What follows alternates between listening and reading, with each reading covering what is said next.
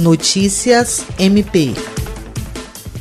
A ação solidária SOS Acre, de iniciativa do Ministério Público do Estado do Acre, doou água potável, roupas, mantimentos e material de higiene e limpeza aos imigrantes que estão hospedados em abrigos de Rio Branco. Os itens foram entregues no Centro Dia para Idosos, localizado no bairro Estação Experimental, onde estão hospedadas 17 pessoas de diversas nacionalidades, as quais entram no país utilizando a rota do município de Assis Brasil. Entrando no território acreano, a Secretaria providencia ainda o teste para detectar coronavírus e orienta na solicitação de protocolo de refugiado da Polícia Federal. Com isso, eles geralmente seguem para outros estados em busca de melhores condições de vida.